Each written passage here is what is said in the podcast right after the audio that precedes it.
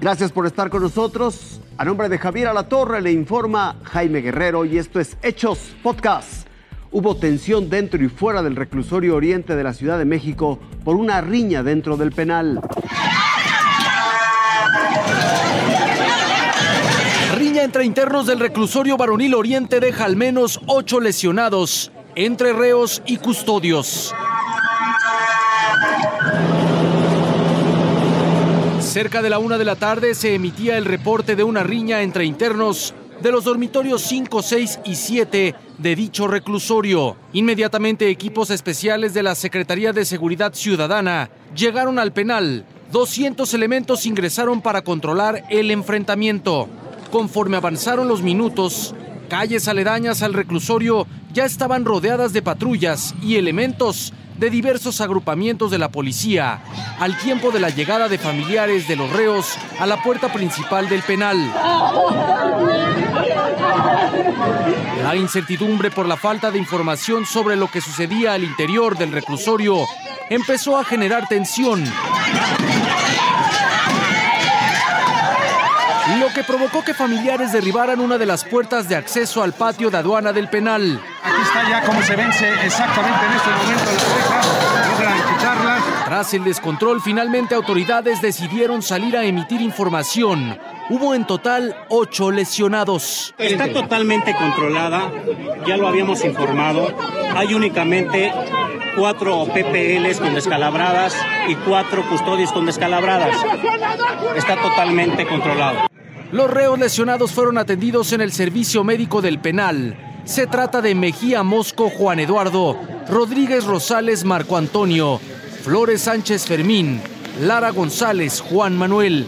Hay para poner orden, no para lesionar a nadie. Las personas entraron, digo que están en orden, están simplemente están haciendo presencia en el centro, todos están en sus dormitorios y se les está dando de comer. Esto es, esto es un protocolo ahora.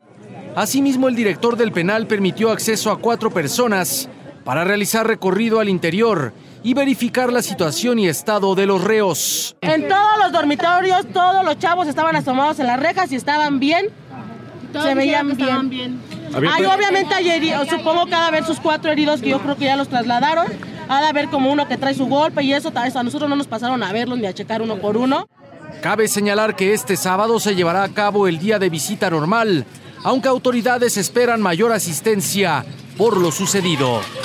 Con información de Paco Guizar, Fuerza Informativa Azteca. Policía en Chiapas golpea en un retén a una persona que le pidió que se identificara tras sospechar que podría ser un criminal. Tuviera boca arriba y ya tuviera con un plomazo en la cabeza. Quedó grabado en video el momento en que un policía estatal de Chiapas arremete contra un automovilista de San Cristóbal de las Casas. El ciudadano fue detenido en un retén que le impide el libre tránsito, así que el ciudadano trata de asegurarse que quienes lo detienen sean policías y no criminales. Le pide al oficial identificarse. Te dicen Juan y mi apellido Ruiz. No estamos hablando de tu apodo, ese es tu nombre completo. Por eso sí me Porque ese es me mi llamo derecho también como que soy particularmente no sé con quién gente que es, me estoy parando ahorita. Sí, Estás por parando eso. con la autoridad, amigo. No te estás parando con el crimen organizado, ¿sabes? Si yo fuera del crimen. Por eso te pregunto, no ¿cómo te llamas? preguntando. Yo, si fuera yo del crimen, tres cachetadas te hubiera yo dado y tuviera boca arriba y ya tuviera con un plomazo en la cabeza. Es uno de los acompañantes del conductor quien graba la escena. A pesar de la actitud agresiva y amenazante del policía, el ciudadano no se arredra. Ante ello, el servidor público hace gala de la apología del crimen. Por Ya eso, de si no fuera delincuente, del crimen eso. organizado, así como ando uniformado, ya te hubiera yo callado la boca. Ya sé de qué hora. Sí, por eso. Ya te hubiera yo mínimo, mínimo dos plomazos en el pecho y aquí te hubiera yo dejado. Yo ¿Cómo te llamas? Además llego y pum. ¿Cómo te llamas? Pregunto, Pa, ¿cómo pa, te pa, llamas? me lo hecho todo, ya me voy. Pregunto, ¿cómo te llamas usted? Yo, Miguel Pérez Pérez. Y más molesto, le ordena al conductor bajarse del vehículo y lo amenaza ahora con arrestarlo por faltas a la autoridad. Otro policía interviene y le dice al conductor que continúe su camino.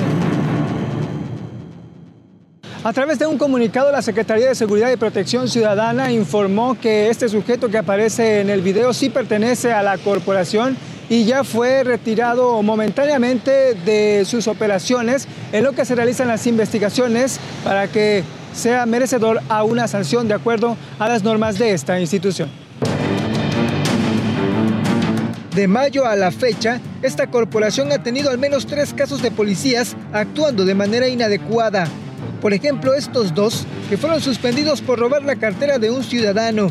Otro caso es el de los oficiales de tránsito que, borrachos, dispararon a una menor, a quien le cambiaron la vida, aunque se encuentra fuera de peligro.